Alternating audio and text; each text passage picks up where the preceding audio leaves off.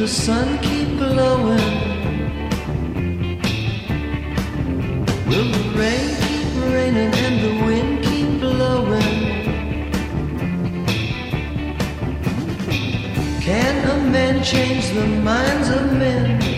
Can you go where you've never been? Come ride the train for tomorrow. Will our children have the chance to pray? When tomorrow becomes today, there's no use running cause you can't hide. The track's too long and there's coal inside. Inside the train for tomorrow. Waiting for that coming freight each time that we anticipate the knock upon the door that means the future of our dream. y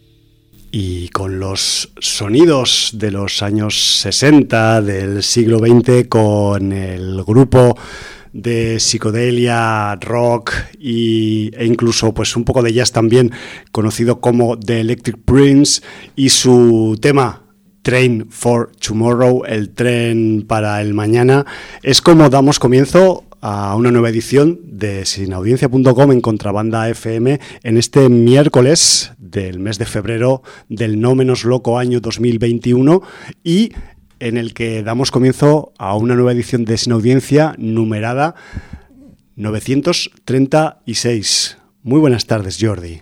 Muy buenas tardes. El tren del mañana viene dado por una de esas series que ha vuelto al ataque de nuevo en una segunda temporada tras una, un final sorprendente de primera temporada. Es la serie, ya os podéis imaginar, que tiene que ver algo con los trenes, Snowpiercer y The Electric Prince y Train for Tomorrow es uno de esos tracks que a veces nos traen las series de forma sorprendente por su relación temática por la serie donde aparecen y simplemente por el buen gusto musical de los que seleccionan la música para, algunos capítulos y de hecho pues mm, en Snowpiercer, sobre todo en el capítulo 1 de los tres que ya hay rondando por ahí en esta segunda temporada, pues con momentos vinilo, podríamos decir, dentro de la serie. Diréis, pero qué, qué, qué diablos hace un momento vinilo en un tren posapocalíptico que está dando vueltas a un mundo congelado? Pues para saber qué razón de ser tiene, deberéis ver la serie o escucharnos a lo largo del programa de hoy. Aparte de Snowpiercer, tenemos más material, tenemos noticias onomásticas, decesos, un montón de cosas más que no sabemos si cabrán, como siempre, en 90 minutos radiofónicos y de podcast, pero que, bueno, apretaremos un poquito a ver lo que cabe. Pues sí, porque además empezamos con efemérides. Sí, ¿no? Efemérides, como quiera usted llamarlas, porque este pasado domingo, eh, Diario de Bitácora, fecha estelar, 7 de febrero de 2021, Ujú. sin audiencia, cumplía 20 años. 20 años ininterrumpidos No puede ser. por la FM barcelonesa y eh, por la red, por internet, cuando todavía no existían los podcasts, nada se llamaba podcast, nosotros salíamos en, en Real Media, Exacto. ese el, formato. Con el Real Player ahí con reproduciendo. el Real Player. Y, y bueno, pues eh, desde su gestación hasta ahora, 20 añazos. eh, no será este año, pero seguramente el que viene, mil programas también. Sí, Si eh, Dios estamos quiere, cerca, estamos cerca. Dios sí. mediante. Sí, y, si, y si y quieres Dios Satán, no quiere, también. si no eres creyente también. Eh, ahora nos cae un rayo, nos fulmina. Bueno, también se podría caer un muro de esos de perimetral que tenemos aquí en el estudio, así ¿no? en nuestros cerebros. y bueno, pues eh, es una celebración importante. Sí, Entonces veréis que hoy en la relación que tenemos con nuestra sin audiencia, ya sea por libro de visitas, por redes sociales, pues mm, leeremos unos cuantos de estos mensajes de felicitación. Sí, señor. Nos congratula eh, toda esa gente que estáis al otro lado. Mucha de la cual lleva muchos años escuchando el programa y Son- nosotros que lo agradecemos. Son tan veterans o más que nosotros mismos. O incluso alguno por separado puede que incluso sea más novato que alguno que nos escucha. Sí, señor. Empezamos con el libro. Eh, nos dice Couros el Gris. Hacía algún tiempo que no escribía por aquí y hoy simplemente voy a compartir con vosotros mi gran problema. Ay, ay, ay. No me da la vida. Necesito tiempo. El material, el material sin audiencia se me acumula. En series sigo al día con Snowpiercer y Bruja Escarlata y Visión. Pero es que tengo pendientes la sexta de, de Vikings, la quinta de The Expanse, la tercera de American Gods, la segunda de Servan y de las nuevas 30 monedas, Alice in Borderland, Gambito de Dama, Lovecraft Country y The Stand. Eh, Kouros, bienvenido al club. Está realmente, pues, eh, con el agua al cuello. Está jodido el tema. En películas, His House, Wonder Woman 84, Wonder, La Coreana, Barrenderos Espaciales y por completismo de género, Palm Springs y Bliss. Poca broma, ¿eh? Hay, hay Poca broma, hay mucha cuantas, cosa. cuantas Yo de momento te ¿eh? recomiendo que empieces por Bliss. Y luego Barrenderos Espaciales ya hablaremos, pero Ya está bastante disfrutable. Sí, sí, sí. Y voy algo atrasado en la escucha de los podcasts, así que probablemente después de oír las recomendaciones de Javi y Jordi, además de Cola Blanca y Hallenbeck, esto irá en aumento. Seguro. De lecturas pendientes, mejor os hablo otro día, si no me echo a llorar. Saludos, ánimos y a ponerse al día. Pues eh, te encuentras en la tesitura que nos encontramos nosotros siempre, porque Cada semana. eh, nosotros vamos recomendando, pero es que a la vez la sin audiencia nos va también recomendando y esto hace una pelota que es imposible de digerir. Y bueno, pues No, no, como no, tenemos que vivir en este mundo capitalista, de mantenernos y estas los cosas. pues, malabares, o sea, son, vamos, o sea, la agenda buscando huecos todo el rato. En fin.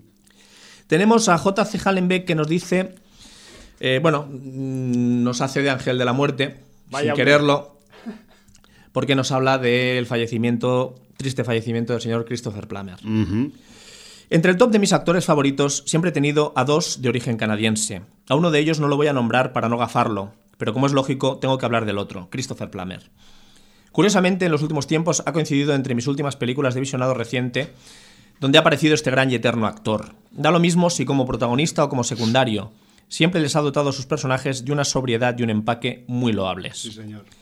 Como hago habitualmente, en estos casos voy a destacar cinco de sus películas, ni mejores ni peores que el resto.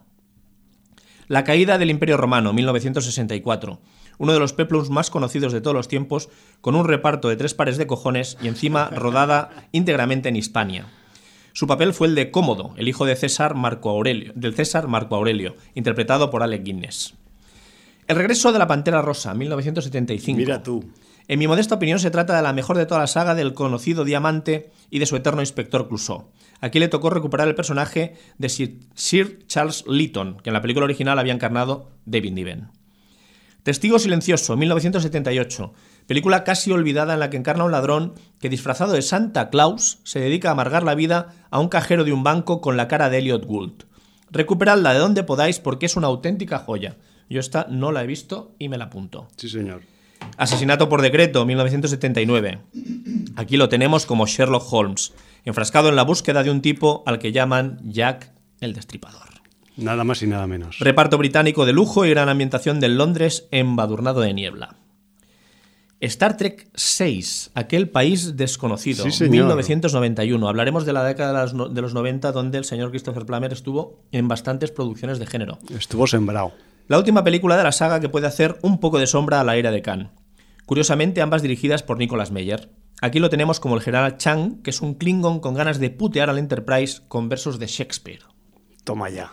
Y como añadido, recordar también que apareció en una de mis favoritas de siempre, El hombre que pudo reinar. No sé cuántas veces os tengo que repetir que la tenéis que ver de manera obligatoria e ineludible. Insensatos. Si puede ser en pantalla grande, porque a Mejor, veces sí, porque las esta es ponen- una de esas producciones que en pantalla grande vale mucho la pena, así Sí. que fenómena. Señor Nacho Cerdá, póngase las pilas. Sí, no, sí te lo digo porque creo que la han puesto recientemente. ¿Sí? ¿eh? Sí, porque hay un, no sé si un ciclo, de los varios ciclos que tienen en marcha o han tenido, hay alguno en torno a la figura de Sean Connery. Claro. Y quizás por la vía Connery ha llegado recientemente. Bueno, pues entonces nos tenemos que poner las pilas nosotros Eh, para, por supuesto. para irla a ver. Pero seguro que la reciclan en otro ciclo después Sí, porque, ¿no? es, un pel- es una ahora el señor película. Christopher Plummer pues, puede Sí, dar señor. muchas, muchas tardes de gloria. Más de las que ya dio. Sí, señor. Sudaka nos dice: Saludos a todos y un agradecimiento extra para el señor Hallenberg por las recomendaciones del finado Plummer, las que me anoto para una próxima maratón. Esta vez quería recomendar una serie de la que van tres temporadas en Netflix, The Sinner, protagonizada por un Bill Pullman, sorprendente como un detective de pueblo muy sagaz. Cada temporada investiga un crimen y me ha parecido excelente.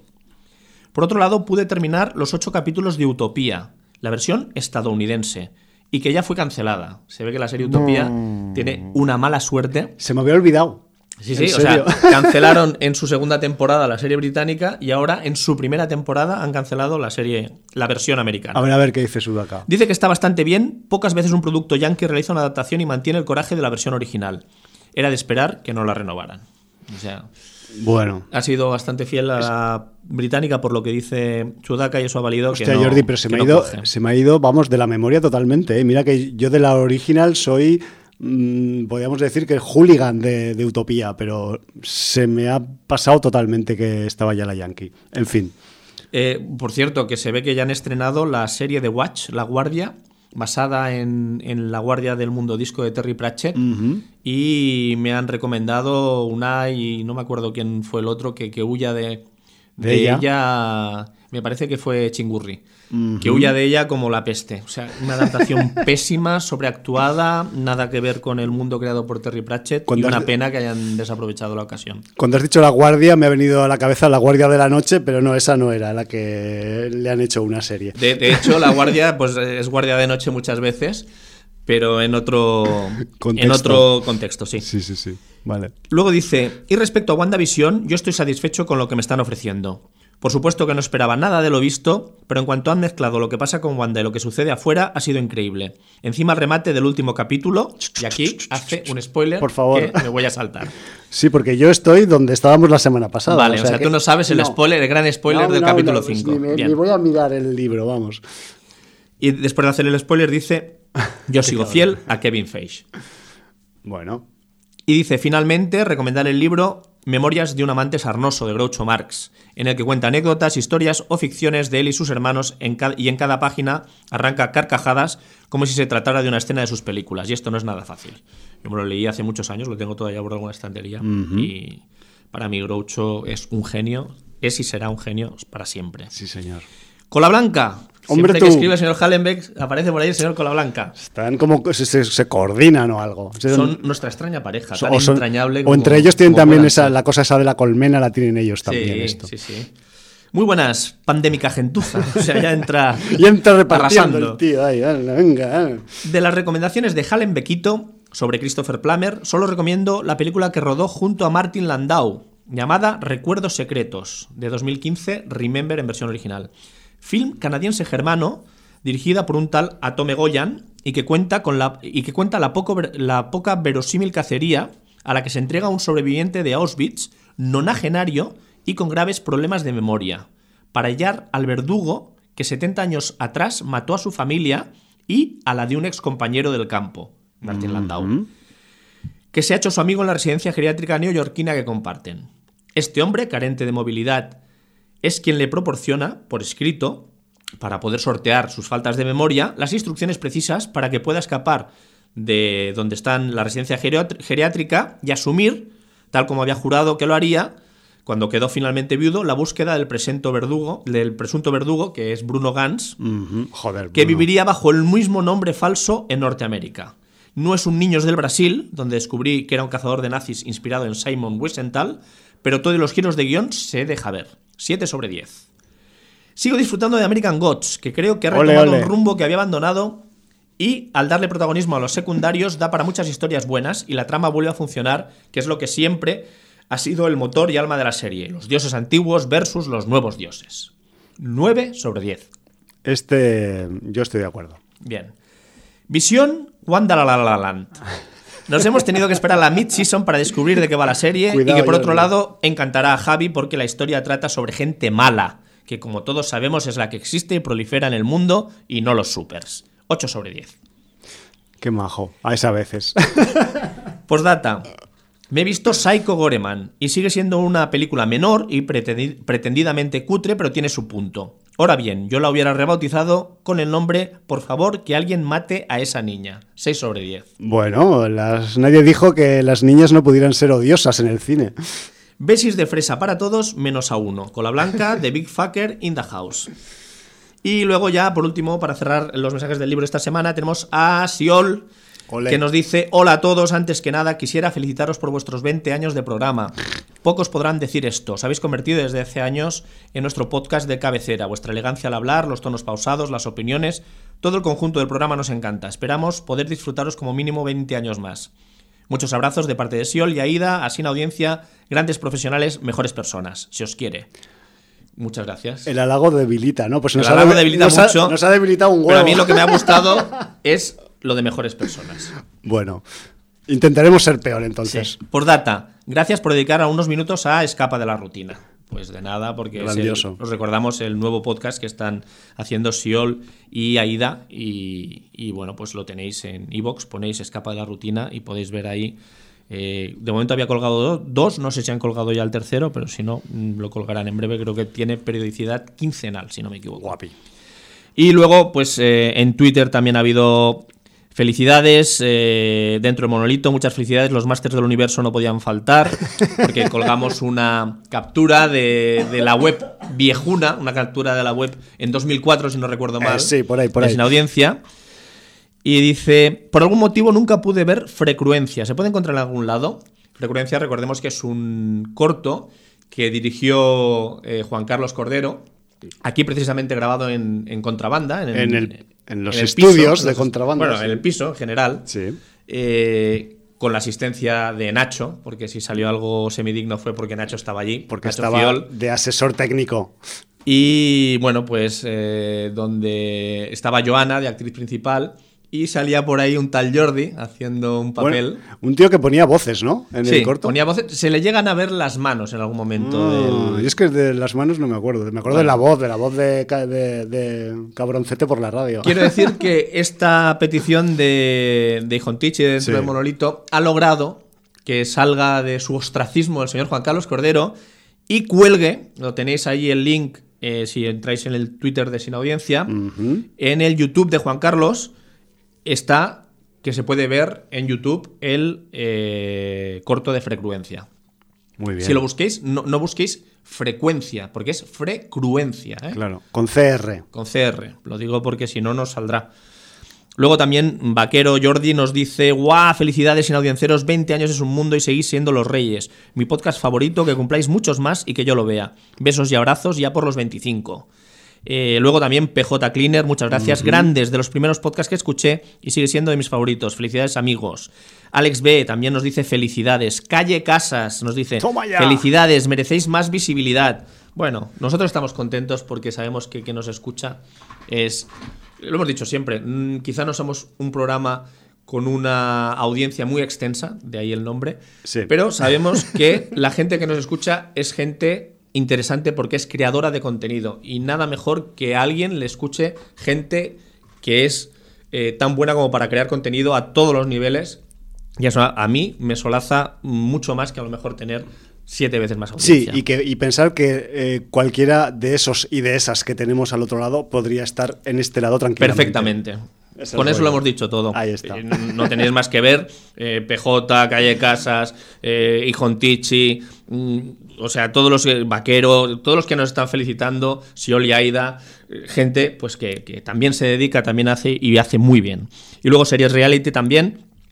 Dice uno de nuestros podcasts favoritos, además de todos he sabido que es uno de los podcasts de cabecera de PJ Cleaner por, otro 20 por otros 20 años, amigos. Pues muchas gracias y que también los suméis vosotros, que también tenéis un podcast muy majo. Y luego también, por ejemplo, en Facebook, Martín Pa nos dice enhorabuena, os he escuchado mucho y espero seguir haciéndolo. Y no sé si en Instagram tenemos también alguna mención Sí, por porque ahí. eh, se nos ocurrió poner pues ese, ese primer flyer con el que se publicitaba Parido por Nacho Fiol. sí, sin señor. audiencia con una un, pues eso, con un collage así de textos e imágenes en blanco y negro fotocopiados. Muy ahí. fancinero. Underground, muy underground todo. Y lo colgamos ahí en el, en el, perfil de Sin Audiencia en Instagram y pues ha habido pues eh, compis pues como Endermiro que nos dicen muchas gracias por todos estos años de radio barra podcast, os considero de la familia. Muchas gracias, man. Eso llega ahí al corazoncito. Eh, Mr. Cordero, a.k.a. el puto webmaster, a.k.a. el cefalópodo de múltiples tentáculos, pues nos decía también, ole, ole, recuerdo ir por la calle repartiendo estos carteles. Larga vida sin audiencia, como no, eres uno de los generators del concepto, o sea que no podemos decir nada. Otros 20 más nos decía Sote. También eh, La Cabaña del Cine, que es un, es un blog, eh, nos decía grandes, por mínimo otros 20 más y ya está. O sea, me refiero que seguimos siendo eh, underground en el, también en las redes sociales porque mm, tenemos grandes muestras de cariño y de apoyo, pero son selectas. Sí, sí, sí. Pues bueno, ya lo decía Calle Casas. mm, más visibilidad. Bueno, Bueno, nos da igual conseguirla o no. Este- es que llevamos trajes de miméticos y mm, vamos por la vida pues pasando un poco discretamente. Vamos a decir que nuestra mejor cualidad es la perseverancia. Con eso, Pues sí, chaval. o con sea, eso, al menos nadie nos puede quitar el decanato de los programas de, de género en, en este país. Persistentes somos, otra cosa no, Sí. pero la persistencia la tenemos. Como un chicle en el pelo. es- eso, eso no me cabe Como no ninguna cojas duda. unas tijeras y des un buen trasquilón, no te libras de nosotros Ahí ni está con la agua cosa. caliente. Y bueno, eh, a partir de aquí podemos retomar un poco porque Christopher Plummer, pues eh, por boca de, de Hallenbeck Sí. y de Cola Blanca hemos recordado eh, parte de su obra, pero hablábamos de esa, de esa década de los 90, donde, si no me equivoco, yo, yo recuerdo su participación casi consecutiva, años 94, 95, 96, en tres producciones, como fueron eh, Lobo, la película dirigida por Mike Nichols y Sí. protagonizada por Jack Nicholson y, y James Spader y, Mich- y Michelle Pfeiffer. Ajá. Luego Dolores Claiborne, basada en, la novela de, de Stephen King, donde teníamos una vieja conocida de, de la interpretación de las películas de Stephen King como Kathy Bates. Exacto. También salía por ahí eh, Jennifer Jason Leigh y evidentemente Christopher Plummer. Y luego también, eh, si no me equivoco, era uno de los virólogos de 12 monos de Terry Gilliam. Sí, señor. Una de esas eh, grandes películas. mm, no, no voy a decir minusvalorada, porque yo creo que, que tiene su espacio en el culto, pero no siempre referenciada como... A veces a la, a la gente se le olvida. Sí, O a los, yo creo que es o a los sesudos críticos. injustamente es una de esas películas de ciencia ficción que, que la gente tiene tendencia a, a dejar apartada o en segundo plano. Además también sale JC Hallenbeck ahí, ¿no? Sí, señor. Vale. Sale el señor Bruce Willis. sí. Bueno, y, y con esto, pues. Yo es que también tenía unas notas porque, ¿sabes qué pasa? Que igual que... Bueno, que- sonrisas y lágrimas no sé si la hemos mencionado, pero claro. de- eh, de- a mí lo que me gusta decir de Sonrisas y Lágrimas es que realmente la película se llama The Sound of Music, el sonido de la música, que se parece como un huevo a una castaña a Sonrisas y Lágrimas. Pero bueno, de- es un- una de esas no traducciones clásicas que hay en el, en el acervo cinematográfico de España, con no, ñ. Además, eh, cómo se las ingeniaron para casar las notas con las rimas. Ya, es que Bueno, en fin. hacía- hacían unas virguerías a ese nivel, con los musicales sobre todo, que, que hay más casos de estos en, en- en la época de, de los musicales clásicos, sobre todo cuando traducían las canciones. Y joder, está, está es para Claro, estudiarla. te- tenía- tenían que quitar letras. Claro. Do, estrato de varón. Re, selvático animal, una res. Mi, denota posesión, esa está bien. Fa, que es far, es lejos en inglés. Sí. Eh, sol, ardiente esfera es. Joder, Jordi, qué memoria. Eh, sol, la. Eh, Eh, será algún artículo Sí, o alguna no cosa sé. así, o el, el principio de la villa, no sé, no recuerdo cuál era la, la rima. sí, asentimiento es, este me acuerdo, y otra vez ya viene el do. No me acuerdo de la la, mira. Pero bueno, eh, inde- Ya, ya me he acordado de muchas, ¿eh? Joder, yo no me acordaba más que la del selvático animal, porque lo del selvático animal que me parece siempre muy curioso, ¿no?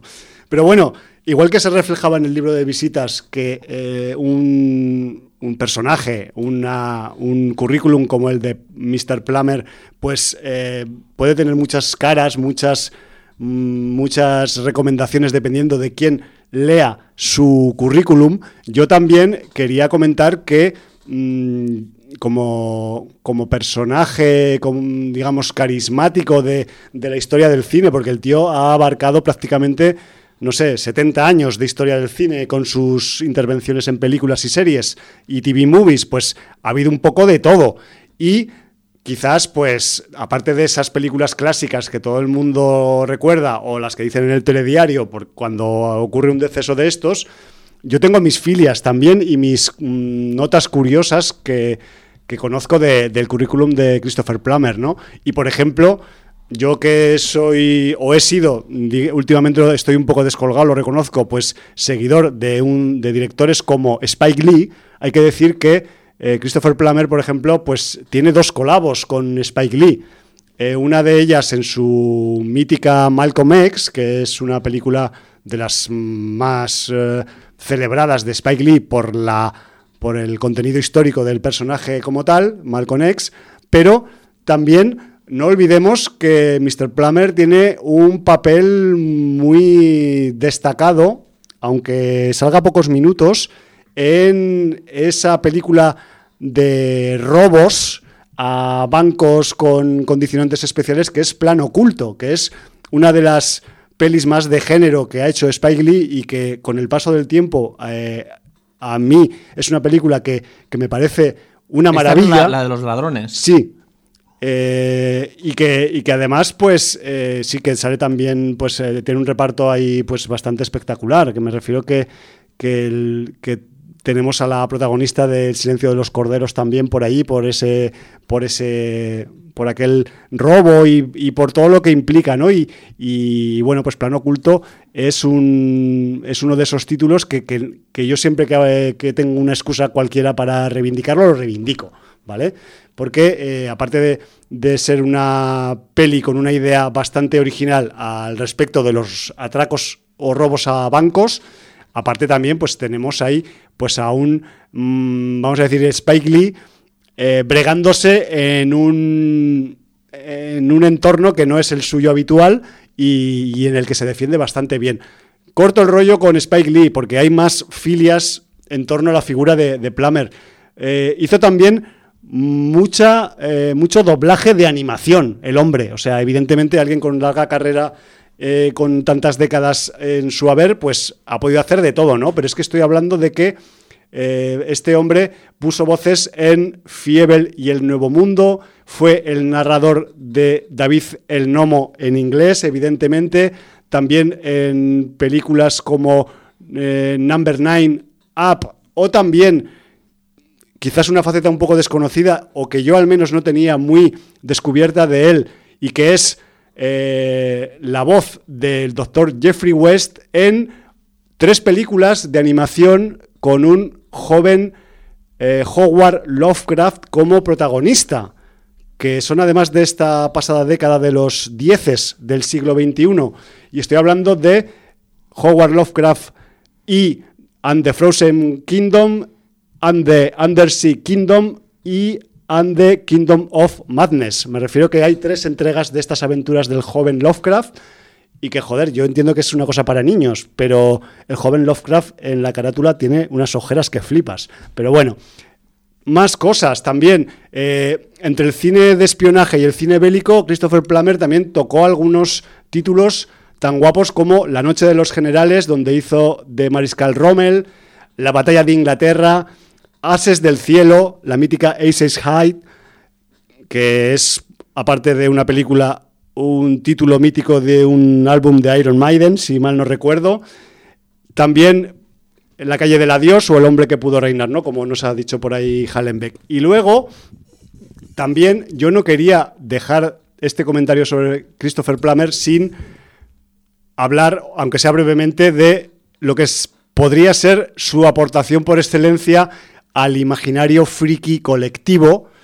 Y no es lo que estáis esperando, Igual es lo que... está esperando Hallenbeck, que me ha dicho que no olvidemos una película italiana del 78. Vale, pues sí, quizás sea esta. porque recuerdo que con todo su saber hacer, toda su seriedad, todo su porte, toda su estampa de señor serio, Christopher Plummer fue el emperador en la mítica película Explotación Galáctica de Star Crash Choque de Galaxias de, de, 1978 con el señor eh, Luigi Cocci en la dirección que además por aquella época empleaba el alias yanquinoso de Louis Coates para vender la película en los mercados internacionales. Una explotación italiana con de, ya os podéis imaginar, de Star Wars, con David Hasselhoff y con, y con un mucho despiporre en toda la película y que además recuerdo que esta película fue comentada brevemente por nuestro querido llamado Fernando Pérez en un pretérito sin audiencia 673 que dio dos minutos, dos notitas sobre la película. Yo casualmente la vi en una de las últimas eh, maratones de cocheras que se realizó antes de la pandemia, creo que la de 2019 mismamente. Y yo qué sé, Jordi, yo creo que con esta deberíamos hacer un revisionado y un comentario como es debido, porque esta película tiene mucha tela.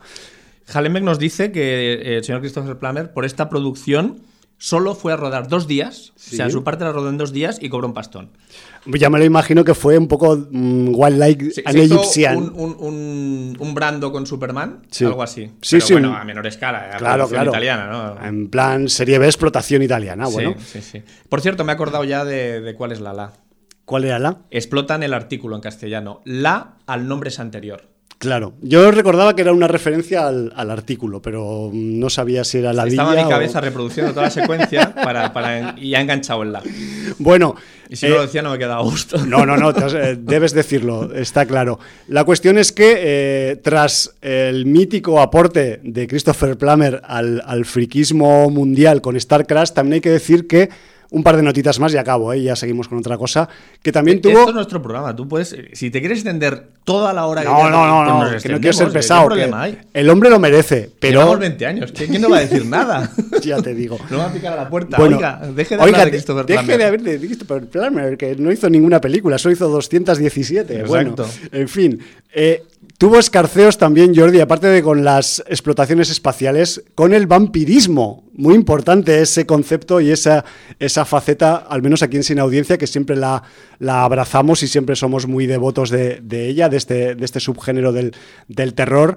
Y eh, Mr. Plummer estuvo en Nosferatu, Príncipe de las Tinieblas, que fue, atención, la segunda película de Nosferatu que hizo Klaus Kinski. Yo, yo pensaba que Klaus Kinski solo había hecho una vez de Nosferatu y gracias al repaso que le he metido al currículum de Plummer, he descubierto que había una segunda que además creo que el título original es Nosferatu en Venecia. Nosferatu en Venecia. No me acordaba, sí señor, sí señor. ¿Vale? Que no me acuerde yo de, cine vampiros. Tiene bueno, yo es que he venido aquí para apoyarte en eso, que lo sepas. Luego también estuvo en una serie vampírica también que aquí se llamó Sangre Prohibida. Esta también tuvo. digamos también que, es que es que me estaba acordando, es que no solamente están el señor Klaus Kinski y el señor Christopher eh, Plummer, sino por allí estaba el señor Donald Pleasance. Ah, hombre, claro. O sea, quiero decir que era aquella época, los 80 finales, que producciones italianas, pues cogían y se cogían a, dos, tres, cuatro artistas de renombre Veteranos. y metían toda la coletilla de de actoral italiana, ¿no? Exacto. Bueno, pues que sepas que en, ese registro, pero a la, a la Yankee, está esta otra, Sangre Prohibida, que es una serie B del director eh, David Blitz, que es un director que no llegó a hacer más, más allá pues, de unos 10 o 20 títulos, pero que fueron todos eh, pura serie B. Creo que llegó a hacer su título más reconocido, aunque lo despidieron antes de acabarlo, fue la tercera parte de House, una casa alucinante, pero la tercera. Y, no la llegó a acabar y tuvieron que poner otro. Y luego, para que veáis que no todo han sido grandes superproducciones y hostias de estas en el currículum de Plummer, también estuvo, en cuanto a vampirismo, en Drácula 2001 del Patrick Lussier, que creo que es bastante poco buena esta película. No la he visto. Para que yo no vea algo de vampiro. Pero vampírica es. Sí, sí, no, Bueno. está claro. Y luego, eh, complementando todas esas pelis que tú has dicho, Jordi, antes de los 90 y tal, y ya un poco acercándonos a, también al siglo XXI, hay que decir que estuvo en el Millennium de David Fincher, que es un dato también importante como película, en la recientemente comentada, porque fue el año pasado o hace poco más de un año, Puñales por la espalda, que también pues eh, se estrenó en cines también en su momento y tal, y, y él creo que ese es uno de los de los puntales de la historia de Puñales por la espalda, ¿no? Y luego yo también me acuerdo de su intervención, porque es una película que me gusta mucho, de, también de los 2000 que es el thriller político Siriana, que trata pues, sobre, la, sobre la industria del petróleo y cómo pues, países favorecen conflictos para conseguir cuotas petrolíferas y tal. Una película que es medio eh, documental político, medio thriller político y que, y que está muy bien y que si alguien no la ha visto, pues a mí al menos me interesó mucho en su momento cuando, cuando la vi. Y después de esto yo creo que ya hemos dicho todas las cosas que podríamos decir de Christopher Plummer, podríamos decir alguna más, pero yo creo que hemos cargado, pues no sé, unos cuantos títulos para que si hay gente que no le tenía localizado al hombre, pues que le pueda un poco delimitar un poco, ¿no? En su registro actoral. Pues sí, señor. Pues ya te has quedado seco. Me he quedado más seco que la mojama, nen. Pues no sé si, si tenemos alguna cosa de agenda, de estrenos o poquita cosa había esta semana. No, de hecho, estrenos, yo he estado mirando antes de venir al programa y hay unos, sí hay como tres o cuatro estrenos, pero no hay ninguno que nos afecte a nuestros contenidos. Pues nos lo saltamos y vamos con esa reentrada, con esa eh, segunda temporada de Snowpiercer. Sí, señor. ¿Te parece bien? Vamos con el tren, que podría ser el tren del infierno, pero no es el tren del hielo en vez del del infierno. No es el tren de la bruja. Ahí está. A- hemos de ser muy cautos porque quien no haya acabado la primera temporada, eh, lo que podamos contar puede ser un spoiler. Porque quiero decir, eh, el, el final de la primera temporada es. Claro, es que no, no me gusta utilizar anglicismos. Pero No. ¿cómo digo cliffhanger en, en- en castellano? Un final en todo lo alto, Sí, un- o en la cresta. que te dejan colgando del precipicio. Exacto, Pues eh, es lo que te dejan y con ganas de saber qué es lo que pasa. sí señor. Y bueno, pues eh, evidentemente, pues puestos en materia, en esta segunda temporada vamos a descubrirlo. Pues sí. porque- Vamos a descubrirlo.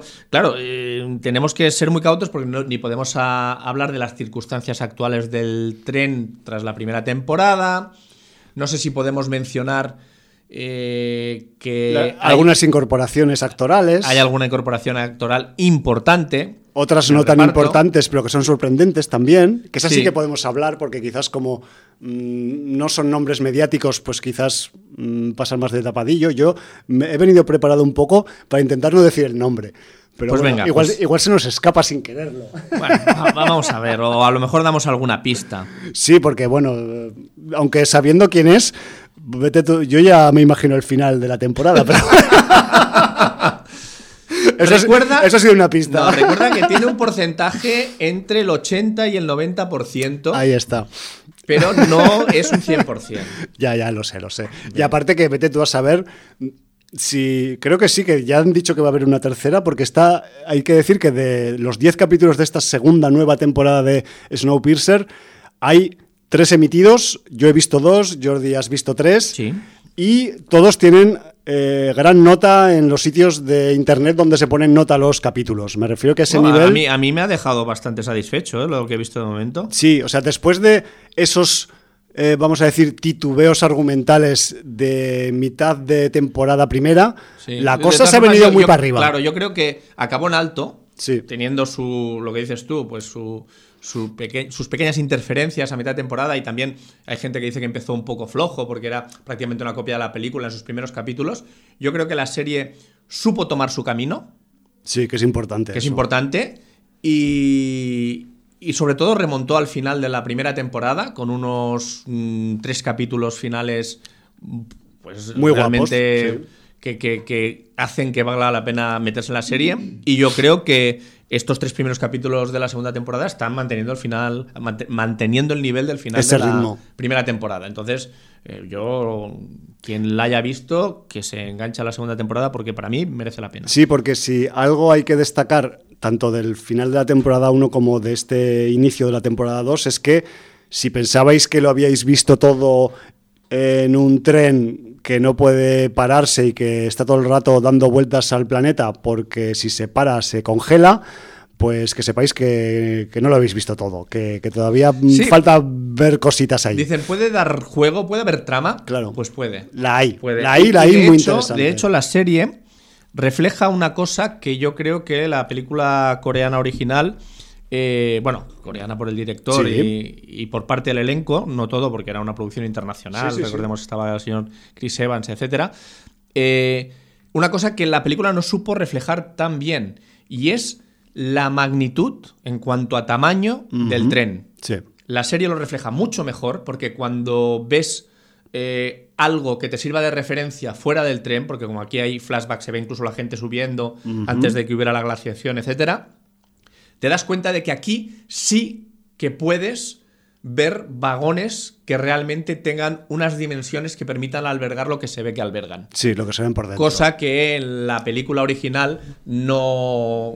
Cuando veías el tren por fuera y lo veías por dentro, decías, hostia, aquí las dimensiones no me acaban de cuadrar. No estaba tan coincidente todo No. en cuanto a dimensiones. De hecho, bueno, esto es un pequeño spoiler, pero hasta el punto de que entre el- las ruedas del tren tiene una especie de túnel de servicio Sí, señor. por el cual se puede mover con un vehículo móvil que, que permite reco- recorrer los mil vagones eh, en un tiempo prudencial, Sí, porque si hay sí. que recorrerlos a pie...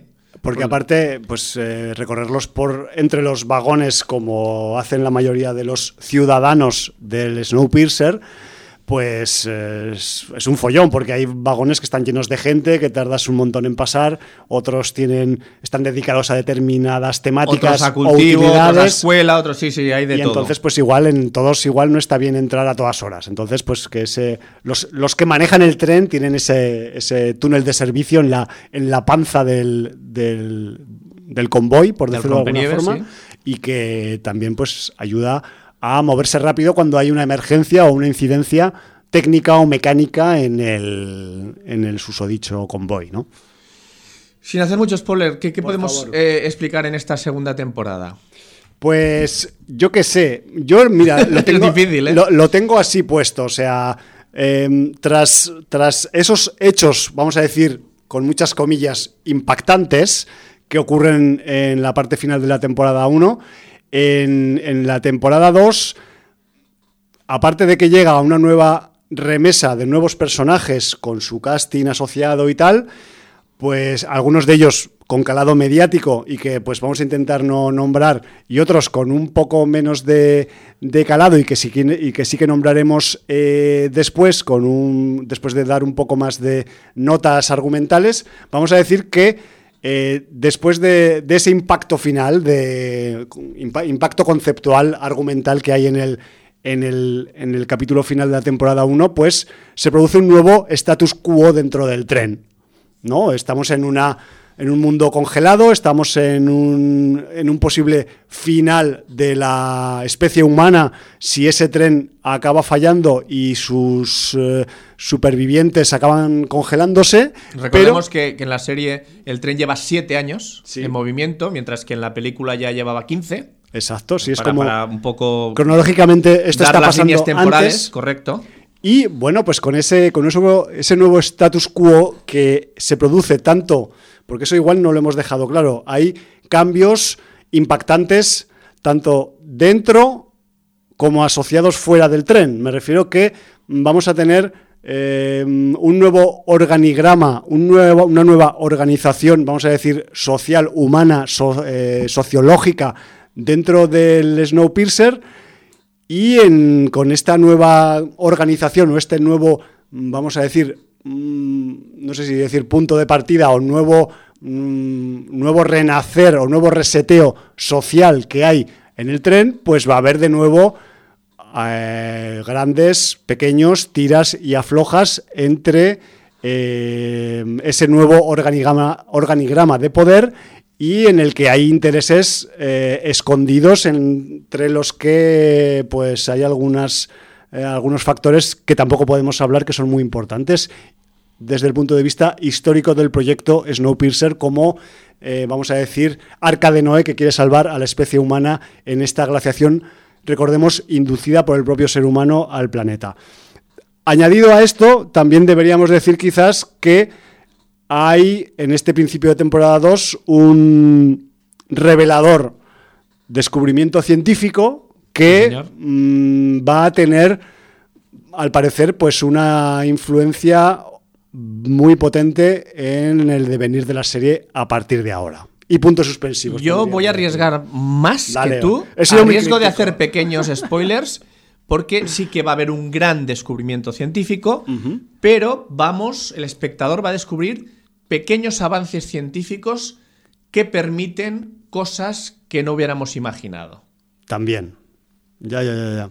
¿Vale? Por supuesto. Asociadas quizás a esta, vamos a decir. A, esta nueva hornada de personajes. Sí, y asociadas a la situación de la nueva era del hielo, ¿no? Que, están viviendo los personajes. Recordemos esto, yo supongo cuando, cuando hablamos de la película, cuando hablamos de la primera temporada, ya explicamos que en el Snowpiercer, pues, como la guerra se. Ay, la guerra. El mundo se ha congelado. Solo un tren que va dando vueltas al mundo con, con una máquina de movimiento perpetuo.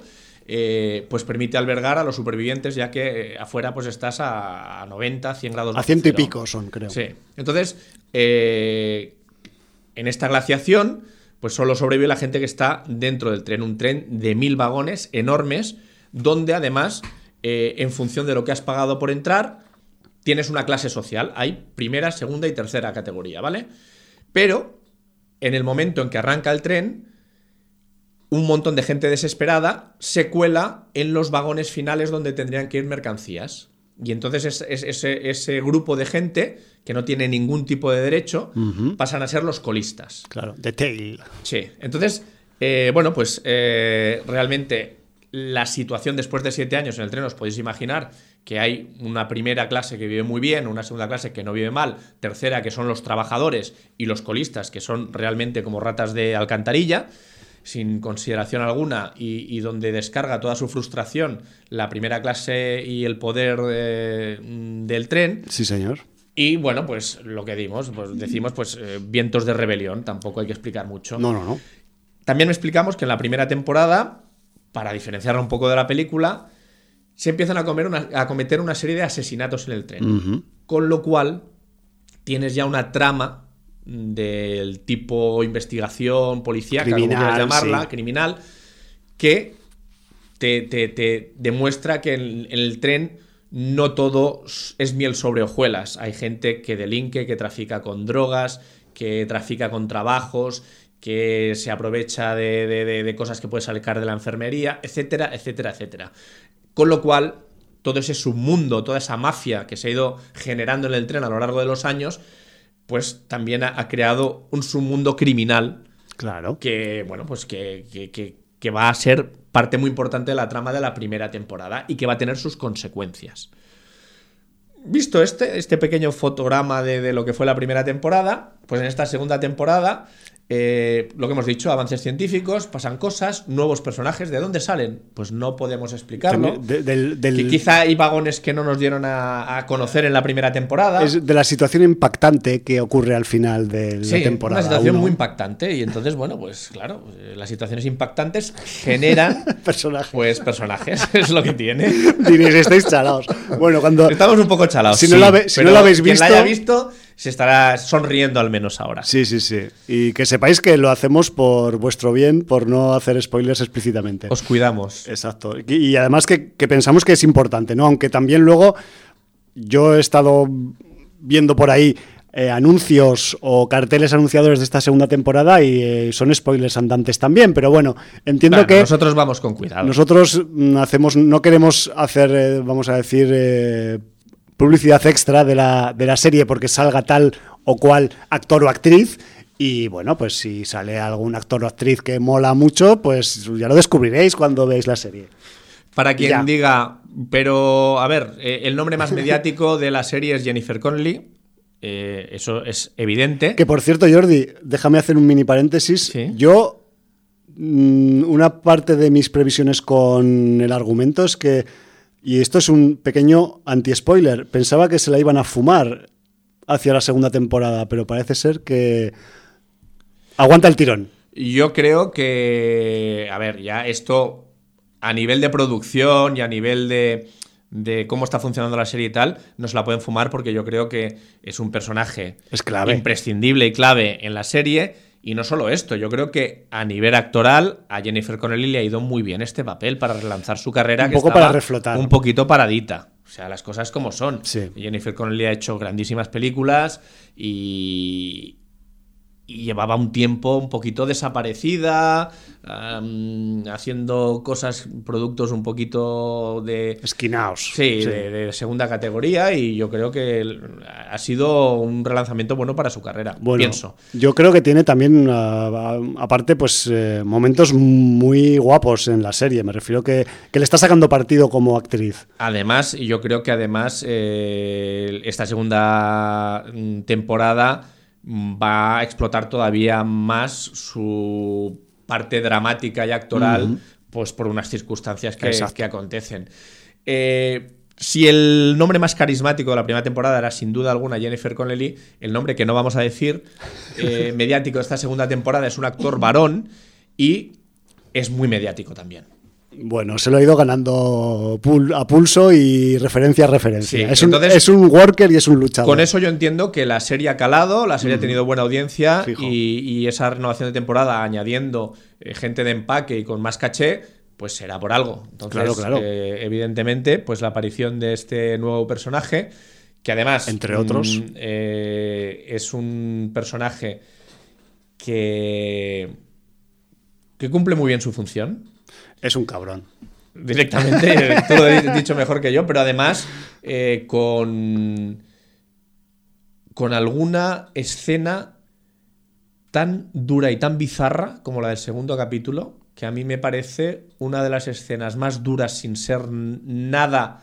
eh, a ver, es muy impactante por el concepto y por la situación, mucho más, aun siendo explícita, que lo es, mucho más que por, por la crudeza de las imágenes, que también son crudas, porque si piensas cómo se produce eh, el, el- el- el- tránsito psicológico de, de una persona para, para vivir eso, bueno, o sea, Te pone para los mí pelos de punta. Es, exacto, es una, una escena de pelos de punta, como escarpias. Sí. Y además, el spoiler te lo hace Netflix porque te hace la advertencia antes de empezar el capítulo. Salen ahí unas letras. Este capítulo.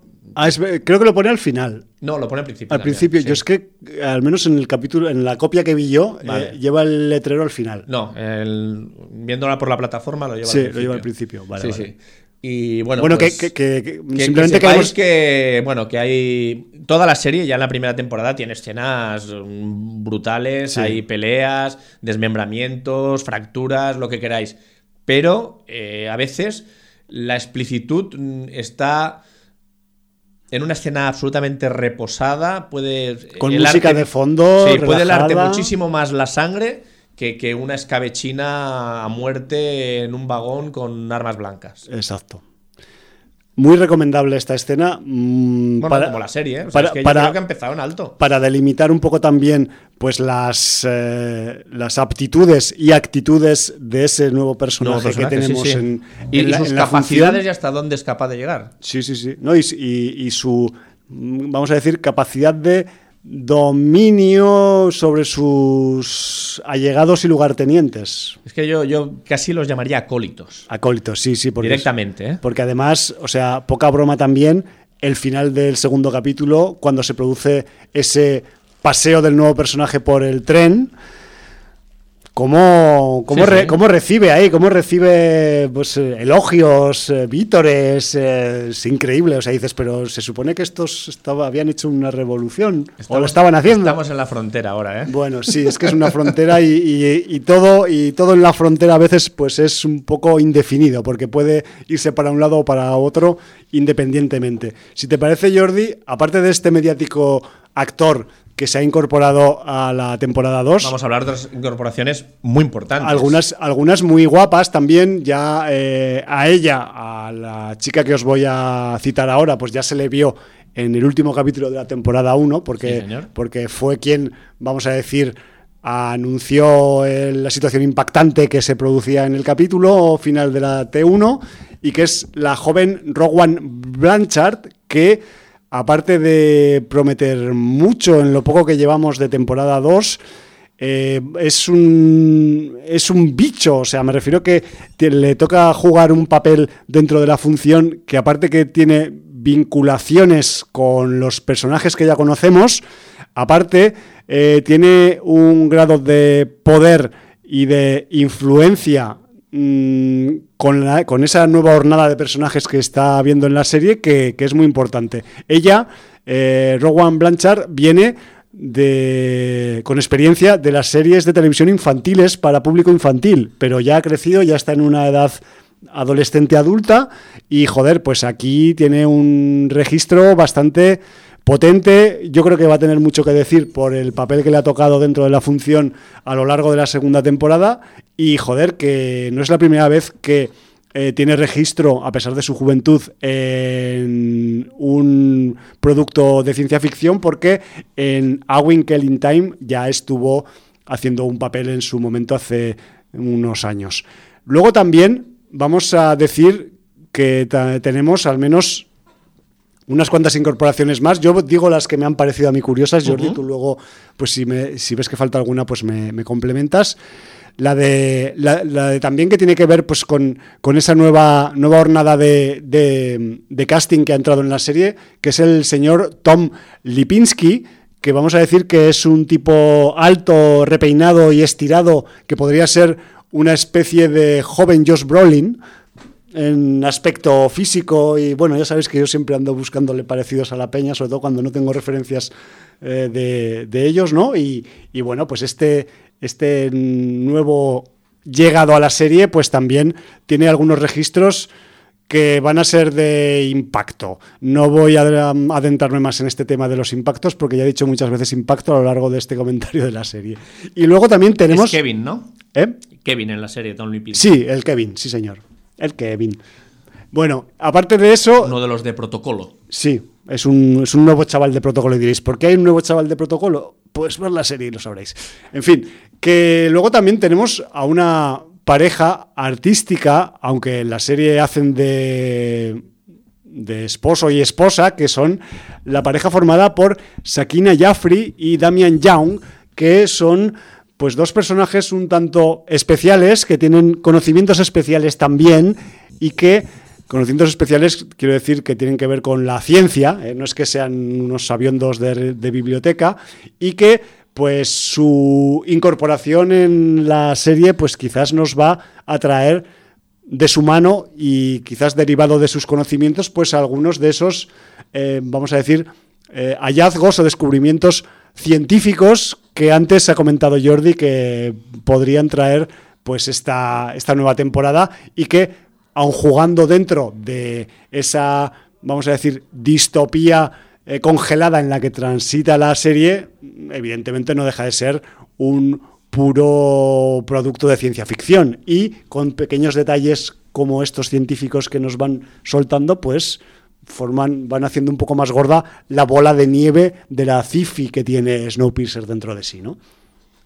Yo, yo volver a destacar, ya lo hice en la primera temporada, para mí una secundaria que cada vez es más protagonista y que para mí es brutal lo de esta actriz, actriz inglesa, Alison Wright, que es Ruth de Protocolo. Qué grande que es. Y me parece. Y a mí al principio me caía un poco gorda, ¿eh? eh es que es su papel. Es pero, su papel. Pero he ido pillándole el, mm, el truco. Es que tiene, tiene un punto brutal. Tiene un punto brutal. Y es fascinante. Ah, Ya verás en este tercer capítulo. Vaya, vaya. Lo que me espera. Muy bien. Pues. Porque además, además eh, es una persona eh, pulcra, eh, cumplidora, honesta, pero de alguna manera tan fascinada por algo que, que realmente esa honestidad al límite puede ser cuestionable para otro que vea eh, el embrujo, que, que, eh, bajo Claro. el, el hechizo bajo el que está. o alguien que no tiene, digamos, ese, ese influjo, puede verla como incluso una fanática. Es un una fanática, es una fanática. Para mí lo es. Sí, sí. En fin, Pues, pues bien, bien por la Ruth, porque creo que también nos va a dar salsa. Bueno, tú ya se verás que nos está dando y que nos va a dar más todavía a lo largo de la temporada 2. Nos quedan como pues 7 8 capítulos por delante. Esperemos que a ver hacia dónde va esto. Bueno, sí, ya sabemos hacia dónde va. Va hacia, hacia, hacia dar vueltas alrededor del mundo, pero ya veremos a Sí, ver. pero yo creo que el capítulo 3, aparte de aclarar cosas, te da un punto crucial de hacia dónde va a ir la temporada. Vale. Y yo ya me estoy temiendo algo muy Bueno. importante. Y, y claro, mm, cuando veas el capítulo 3, te aventuraré mi idea y veremos si se cumple. Sí, porque si quizás ado- adolecía de algo la temporada 1 es de, vamos a decir, de falta de datos sobre lo que hay o puede haber en el mundo exterior congelado. Porque independientemente de que esté todo congelado y que los únicos humanos que quedan sean los del tren, eso no quita que mm, no haya que dar, pues quizás algunas pistas o alguna, eh, alguna referencia a cómo está el mundo después de esto que ha pasado, ¿no? Entonces, en, esta, en este arranque de temporada 2 también empezamos a escuchar hablar eh, con conversaciones y, y temáticas del argumento que tienen que ver ya pues con cosas que, que están fuera del tren, lo cual también pues ayuda, yo creo que a crear expectativas y a darle un poco más de dinamismo al argumento. Que además, recordemos, para quien leyera el cómic, Le Transpersonnage, que creo que se llamaba, Sí. eh, Snowpiercer, eh, de Jean-Marc Rochet, eh, Jacques Lop y Benjamin Legrand, que ya había connotaciones sobre el exterior en el cómic. Sí. Entonces, quien lo haya leído, pues. Quizás estará más al tanto de Que sepa que, que, bueno, que, que vale, que ha habido una glaciación, pero bueno, el objetivo será algún día intentar hacer algo por volver a habitar la Tierra, ¿no?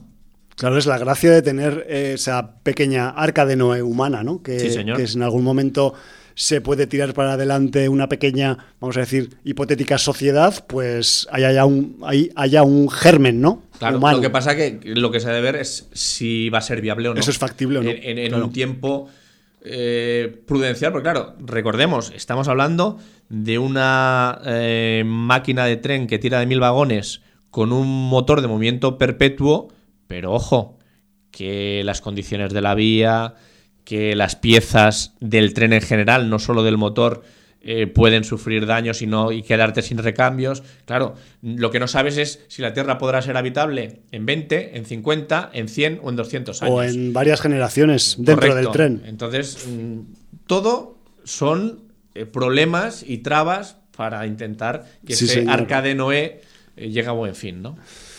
Vaya tela. La verdad es que es bastante perversa la idea, ¿eh? O sea. Bueno. a pesar de la diversión que provoca y entretenimiento, es bastante retorcidica y, bueno, pues también pues un reflejo un poco de. mm, De, de, vamos a decir, de eh, sociología ficción, de qué pasaría, ¿no? Si ocurriera esa hecatombe y una pequeña parte del mundo de- humano quedará encerrada entre esas paredes metálicas del Snowpiercer, ¿no? Que me parece súper estimulante como idea. Pues a mí también. Entonces, bueno, pues eh, de momento a nosotros nos parece muy bien cómo ha empezado esta segunda temporada. Va pa'lante. Y os iremos eh, trayendo eh, cumplidas informaciones Sí, sobre lo reseñas. que va dando de sí el resto de temporada. Sí. Ahora tenemos dos cosas, pero yo creo que ambas se van a quedar en la nevera porque tenemos un documental que a lo mejor es posible que contemos con la participación telefónica del director, con lo cual vamos a esperarnos, si eso se confirma, para ver. hablar del mismo. A ver si se puede. ¿sí? Y luego, pues una película, una space opera eh, coreana que la han vendido como la primera gran producción de ciencia ficción y del espacio en Corea. Pero yo me quiero esperar a ver si la puedes ver tú. Sí. Con lo cual, para estos minutos finales, si quieres rescatar alguna cosa de festivales, pues mm, quizá aprovechamos mejor y la semana que viene ah, comentamos a dúo esa basureros espaciales. Basureros espaciales que me suena súper comiquero, no sé cómo habrá quedado la peli al final. Pero... Perdón, basureros no, barrenderos. Barrenderos, que es peor aún, porque recoger basura aún, pero barrer en el espacio, tú me dirás cómo se va a barrer ahí. Bueno, pero bueno, mm, entiendo que de alguna forma. sí. Bueno, Jordi, yo lo que te quería comentar, así a bote pronto, es que a pesar de que nos dejamos llevar por la vorágine de la actualidad, aunque la actualidad tampoco sea tan, tan voraginosa últimamente con el, desde que tenemos la pandemia y esos rollos, y que le damos mucho a las series y a las, y a las producciones que son de plataformas y tal, eso no quita que mm, hayamos tenido algunos hallazgos guapísimos en la última temporada de festivales, que algunos ya han ido pasando por aquí, pero que aún quedan. Me refiero que es que, que no los hayamos sacado no quiere decir que no estén ahí esperando para salir. Y, y este momento, pues quizás es uno de esos en los que voy a aprovechar para sacar otro hallazgo de concretamente pues del Festival de Sitges edición 2020 y que eh, pues tiene que ver con otro registro de cine de terror europeo, lo cual también es pues eh, reseñable ya que pues últimamente entre los asiáticos y los yankees en Europa a veces igual como que nos quedamos cortos de terror y hay que darle más al terror en las producciones. Yo lo que eh, tengo ahora para comentaros es una película que viene de Hungría, un país que a priori pues el cine de género y el terror pues anda ahí pues un poco flojo, pero eso no quita que pues haya directores interesados en sacarle un poco de partido al género también en la cinematografía húngara. No voy a hablar de Konrad Drakulic, eso será para otro día, porque esto más que terror es más comedia que terror, aunque, aunque haya vampiros de por medio.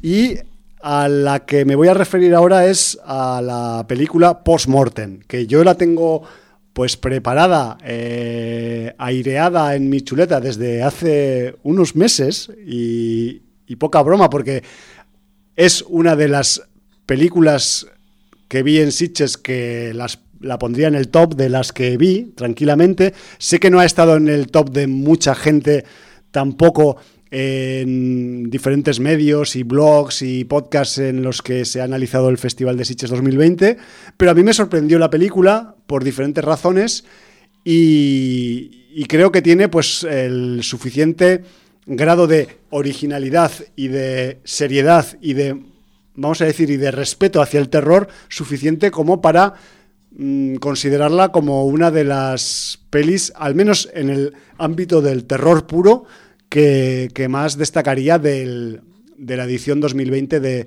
de Sitges.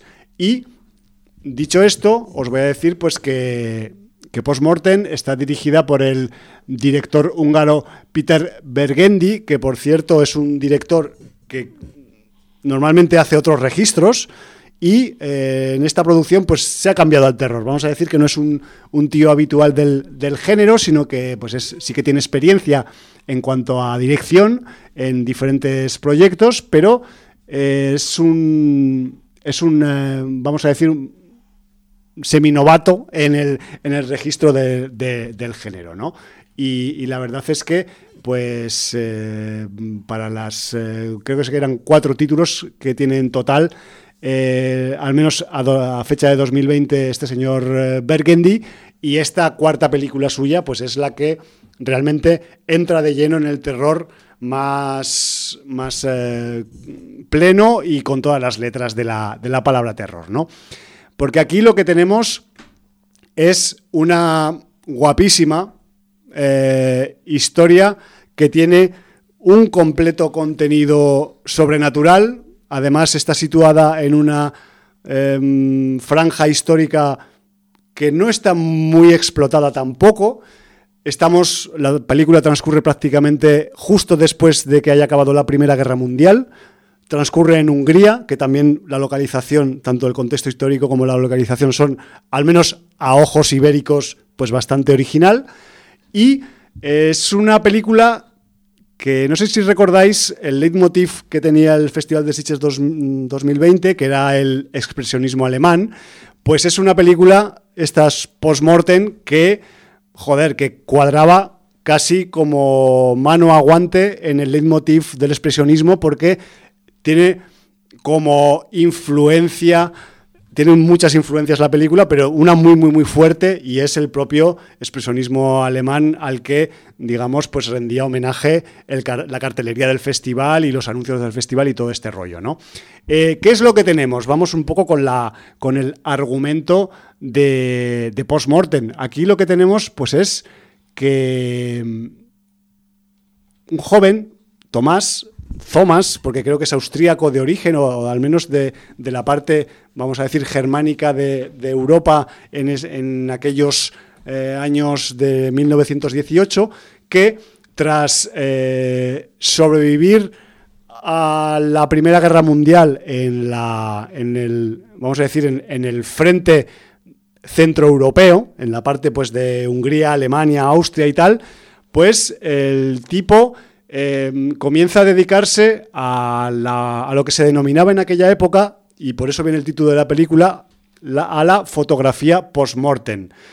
¿Qué era la fotografía post-mortem? Pues en épocas como la no tan lejana, pues eh, época de entreguerras europea, la gente moría mm, de forma inesperada, ya fuera por enfermedades, por ataques, por la propia situación bélica. Y entonces, ¿qué ocurría? Pues que mm, las familias, las esposas, los hijos, las hijas, no tenían o no se habían quedado con una foto válida de ese ser querido que, se, que había fallecido repentinamente. Entonces, la gente como Thomas, los fotógrafos post-mortem se especializaban en, esto es muy friki y muy bizarro, ¿eh, Jordi?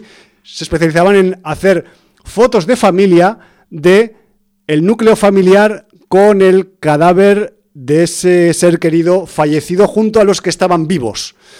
Es muy retorcido a ojos de siglo XXI, pues casi solo de decirlo ya a mí se me ponen un poco los pelos de punta, pero que sepáis que en, el primer tercio del siglo XX era una costumbre en Centro Europa como cualquier otra.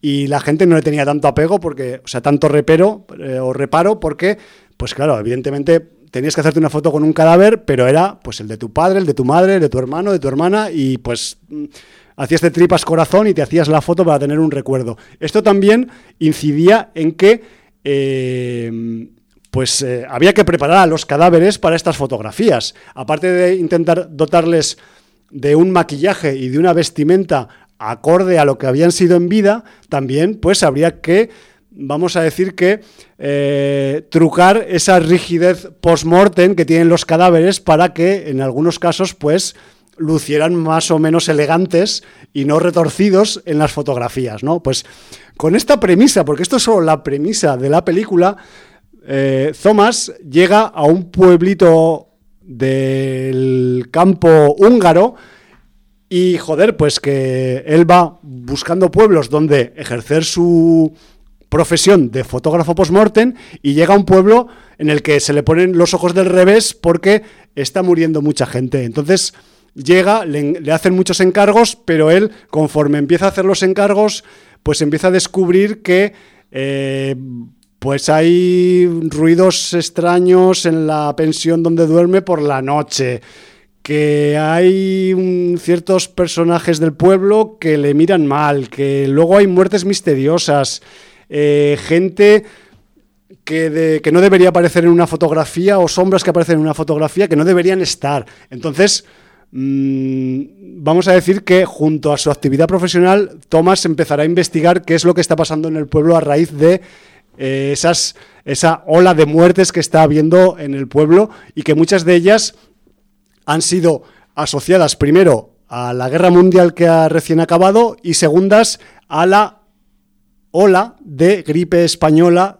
que estaba azotando esa parte de Europa aquellos años del 18 en, en adelante. Esto de la gripe española también es muy curioso porque veremos en la película que determinadas costumbres que parecían anticuadas y que ahora se han, eh, vamos a decir que reverdecido con la llegada de la pandemia del COVID-19 y que quizás pues habrá gente que, que, verá paralelismos, ¿no? Pero que sepáis que la concepción de postmortem es anterior a la pandemia y que el señor eh, Bergendy pues no ha hecho de profeta, sino que simplemente, pues claro, ha habido una coincidencia de, factores, ¿no? Pero que sepáis, claro, que evidentemente, pues que la pandemia de la gripe española de los años, de la década de los 10 del siglo XX, pues trajo algunas costumbres sociales que se practican hoy en día. Y eso pues igual a veces pues dices, hostia, mmm, me chirría, ¿no? Pero no, era, es así, ¿qué le vamos a hacer?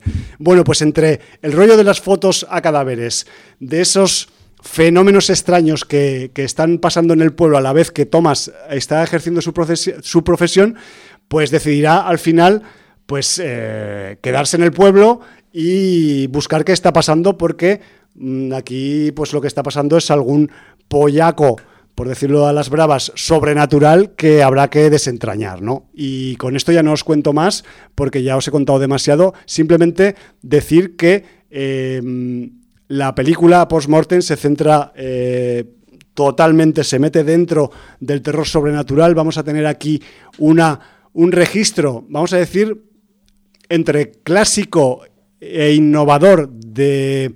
Mmm, vamos a decir, eh, registros mmm, terroríficos y sobrenaturales que hemos visto muchas veces a lo largo de la historia del cine de terror, pero que al quedarse, mmm, vamos a decir que adaptado a la época de entreguerras del siglo XX, le da un toque especialmente perverso y chungo. No es que eh, Postmortem nos eh, descubra cosas nuevas sobre el terror, pero sí que vamos a ver una aplicación original de cosas que ya conocíamos, lo cual pues le va a dotar a la película de, de un aura de, de, de, tensión continua. Me refiero que eh, Postmortem, el visionado de Postmortem, mmm, es incómodo, porque a pesar de que lo, de lo que os he contado que puede, puede parecer pues muy eh, cotidiano, el pueblo, los aldeanos, los muertos, las fotos con los muertos y tal, pero es que cuando empiezan a sucederse... Las... Es muy cotidiano, pero muy siniestro también. Sí, ¿eh? pero bueno, ellos... Más ellos, con los cánones actuales. Ellos están, o sea, me refiero en ese punto de la historia, ellos están viviendo con la muerte continuamente. Sí, están y de hecho, en alguna de las escenas, alguno de los personajes dice, le dice al Tomás, tío, es que en este pueblo ya hay más muertos que vivos, ¿sabes? Entonces, pues esa, esa inmersión en, en, un lugar en el que parece que hay, pues eso, más actividad sobrenatural que actividad vital, pues nos va a traer pues un sinfín de emociones, de sorpresas, de, de trucos eh, espectaculares en cuanto a orientación terrorífica y de hecho algo que destaca sobremanera en Postmortem es que muchas de estas escenas de las catalogadas para dar miedo en una película de terror ocurren a plena luz del día y en espacios abiertos, lo cual es, para mi gusto, eh, muy complicado de ejecutar y que salga bien. Y aquí sale muy bien. Me refiero que tenemos algunas escenas que ponen los putos pelos de punta y que ocurren en la calle, en una plaza o en un corral o vete tú a saber, ¿no? Me refiero que a ese nivel no es un callejón oscuro, no es un desván, que también los hay, pero mmm, las, las que destacan, las que dicen, hostia cabrón, aquí sí que te estás pegando un registro original porque mmm, normalmente el, el terror eh, busca, digamos, eh, lugares poco iluminados y quizás pues que mm, puedan sorprender a la vuelta de una esquina o de un rincón. En plena calle dices, hostia, aquí no me va a sorprender nada. Toma, cabrón. Eh, me refiero que puede parecer esto que os cuento así, pues poco verosímil, pero os prometo que el señor eh, Burgundy consigue este efecto de poder eh, incidir temor y tensión al espectador eh, jugando en espacios en los que normalmente no, no juega el terror eh, a escala estándar en las producciones terroríficas. Aparte de eso, también vamos a tener el, vamos a decir, pues el, el aspecto, ¿no? la fotografía, la cinematografía que tiene Postmortem es, es una. Tiene toda, toda la película una imagen muy contrastada. Es siempre claroscuros, blancos y negros, amarillos y azules.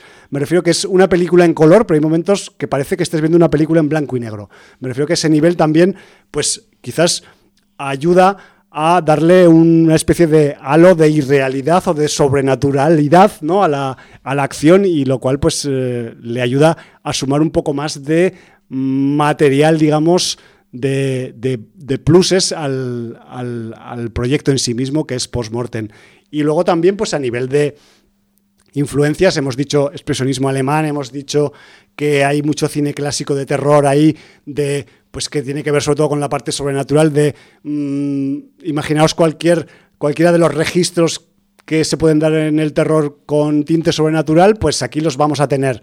O sea, no hay ningún exorcismo, pero hay gente que parece que le pasan cosas dentro que no saben por qué les pasan y que, eh, que les pasan en determinadas situaciones y en otras no les pasan. Me refiero que vamos a tener diferentes, mm, vamos a decir, em, interrogantes, diferentes acertijos sobrenaturales sobre lo que está pasando en el pueblo y aparte, pues eh, si queremos buscar influencias más actuales, hay concretamente una escena dentro de un granero que tiene una fuerte influencia para mi gusto de la casa de Jack, esa mítica película que arrasó y que puso la polémica en Sitges hace unas, unas ediciones antes que Postmortem y que incluso pues también tenemos alguna escena que, que remite eh, no voy a decir en qué, en qué grado, porque eso sería un spoiler, a, producciones más actuales. ¿no? Me refiero a ese nivel que tenemos la, como mm, punto de vista general el expresionismo y el terror clásico, pero también tenemos influencias de, del, del, cine contemporáneo. ¿no? Aparte de eso, decir que la película pues acaba por todo lo alto, me refiero que mm, después de todo este desarrollo tan, tan sobrenatural, tan terrorífico, no esperéis un final ñoño, sino que, la cosa va, va para adelante y se, explayan y tal, y que, y que joder, que mm, yo me llevé una grata, muy grata sorpresa con, con Postmortem y que no sé si habrá forma de verla por aquí ya sea en plataforma, en alguna plataforma, o no sé si en internet estará disponible o que en algún sitio, porque como la cinematografía húngara es un poco esquiva todavía, no sé si las ni siquiera si las plataformas especializadas en terror se han fijado en ella para poderla programar en sus en sus plataformas o no. Pero en cualquier caso, si os crucéis con ella, yo os la recomiendo. Fue uno de esos títulos sorprendentes que, que me, que me puse ahí todo tenso en Sitges 2020 y en la que, pues bueno, los muertos son tan protagonistas como los vivos y que eh, pues los cadáveres son los protagonistas más allá de la gente que tiene eh, pulso o pálpito en el corazón que deberían ser los reales protagonistas. Pero no, aquí los protagonistas son realmente los del y las del otro lado de la realidad. Así que con esto os dejo ahí. Espero que con un poquito de miel de difunto en los labios y que, bueno, eh, si en algún momento aparece postmortem por algún sitio, agarrarla, por favor. Ahora te iba a preguntar, porque otra, no sé si Saint Maud estuvo en festivales también. Sí. ¿Tú la llegaste a ver? No, esta me la perdí. Y mira que es una de las que tenía programada, pero te cuento, o sea, esa es de las que eh, pues a veces en la programación de festival, de Sitges en concreto, pues estás condicionado por el transporte público, porque a veces si el transporte cumple con el horario, pues llegas a determinadas sesiones, si no, no llegas.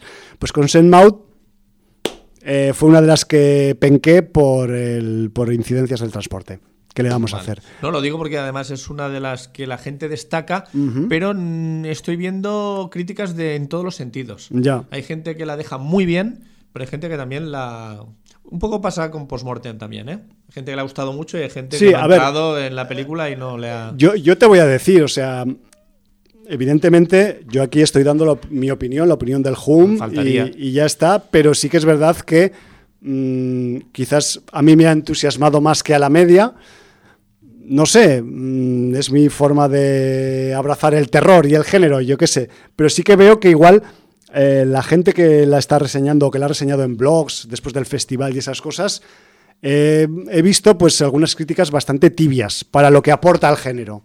Me refiero que yo, mm, yo creo que tiene más, más mimbres, más, más eh, digamos, puntos positivos que los que de media se le pone por ahí en los blogs y en las críticas. Por eso también quería sacarla por aquí y decir la mía, porque no me siento representado en la mayoría de reseñas que hay de la película.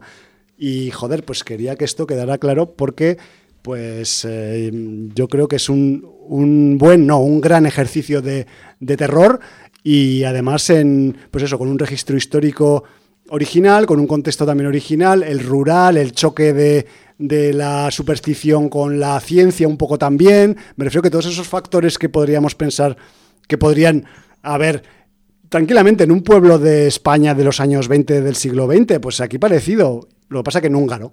Y entonces, pues bueno, eso, si aparte de eso le sumamos el, el, fuerte, vamos a decir, factor sobrenatural que hay en el pueblo en el que transcurre la trama, pues bomba. Yo qué sé. Está todo dicho. Pues bueno, pues eh, ahí queda postmortem. Sí. Eh, nos estamos quedando sin tiempo. Poquito nos queda. Re recordemos que esta semana acaba The Stand. Hostia, es verdad, ya. Lo echan los jueves, ¿verdad? ¿Está? Yo es creo que. Posiblemente sea mañana, mañana el último capítulo. Sí. Eh, el viernes o el sábado viene WandaVision, nuevo capítulo uh -huh. también. Que ya toca el 6. Ya toca el 6. El 6 sí, de, 6 de 9, ¿eran? Sí. Sí. Creo que son sí. 9 también. Y, y, bueno, pues que todo esto yo, como ya cierro de stand, eh, tengo Snowpiercer abierta y WandaVision abierta, me voy a atrever. Me parece que me voy a meter con Warrior. Bueno. Eh, y ahora que han sacado segunda temporada. Tiene buena pinta. Sí. La sí. pintan bien también los yo, colegas. Si, si, están detrás los creadores de Banshee, para mí eso ya es una garantía. Ya, ya, para ya. ti no, porque eres un infiel. So, pero... no, infiel no, soy un ignorante.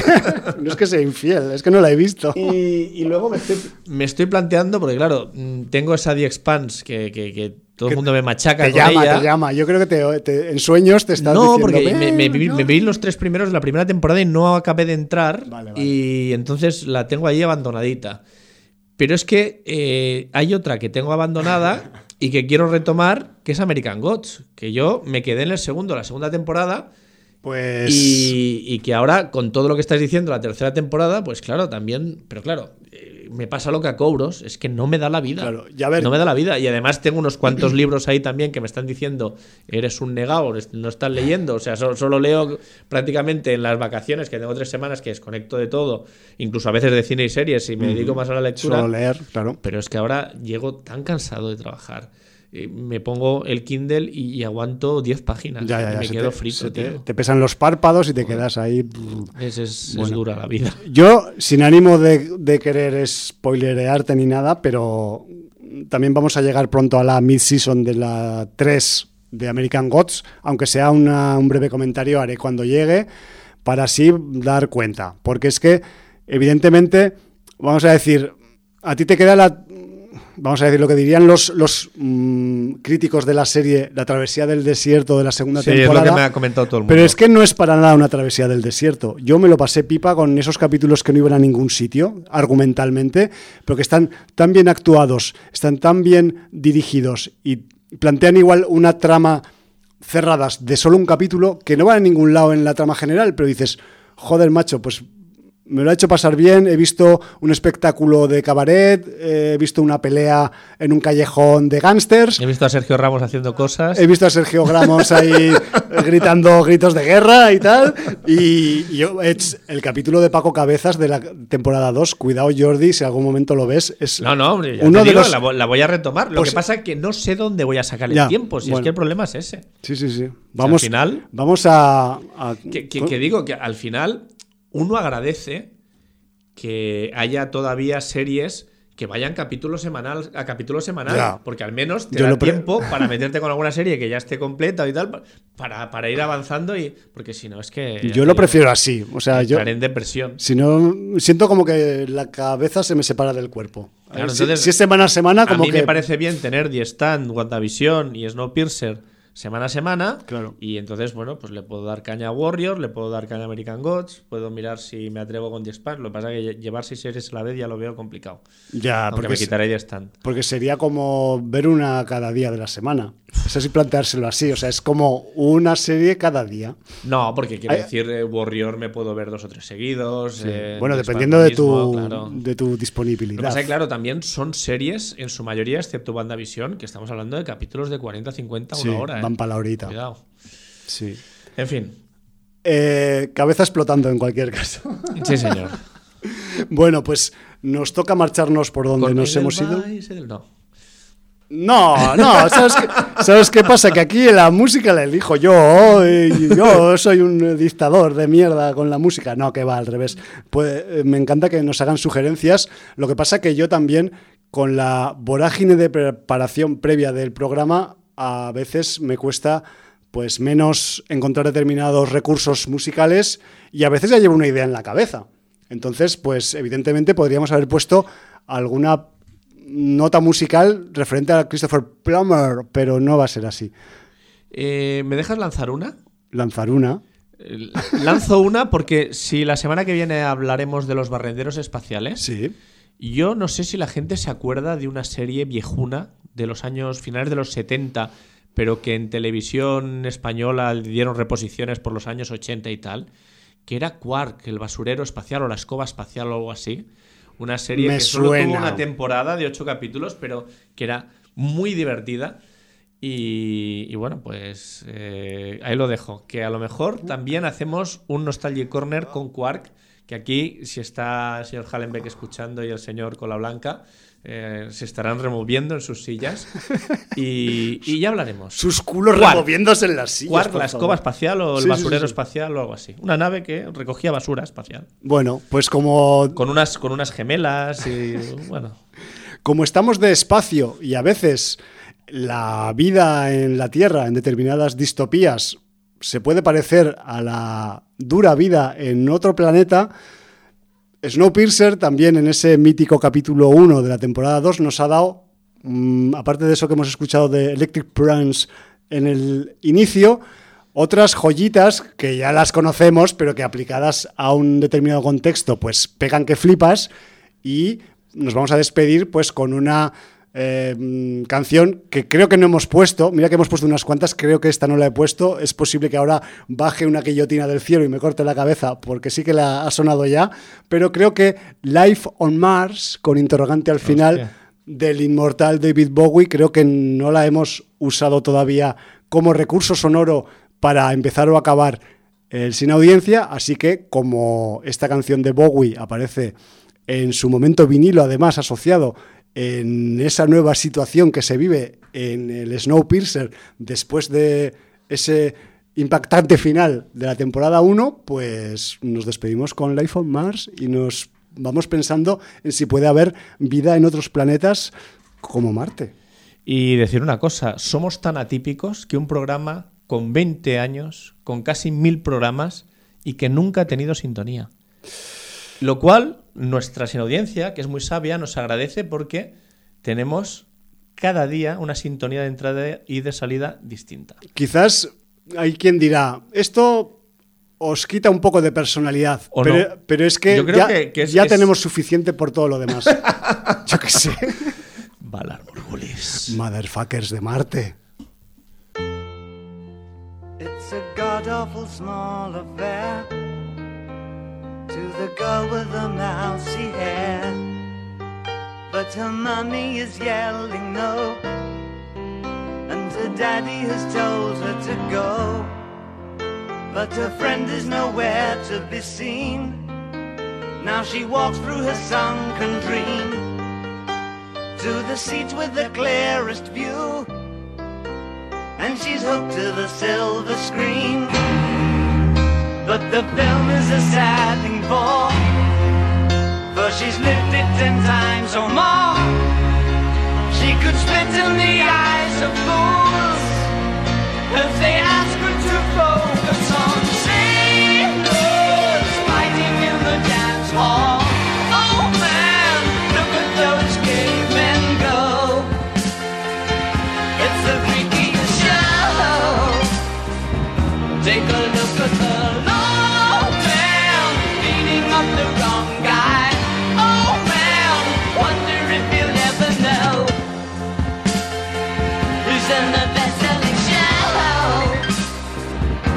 the light.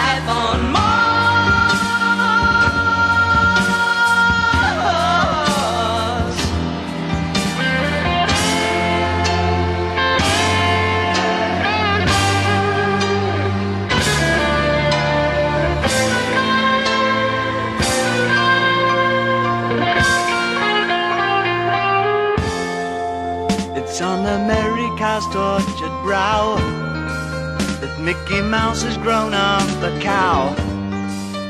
Now the workers have struck for fame. Cause Lennon's on sale again. See the mice in their million hordes. From Ibiza to the Norfolk Broads. Rule Britannia is out of bounds to my mother, my dog, and clowns. But the film is a sad thing more. Cause I wrote it ten times or more. It's about to be writ again. As I ask you to vote for some sailors fighting in the dance hall. Oh man, look at those cavemen go. It's the freakiest show. Take a look at the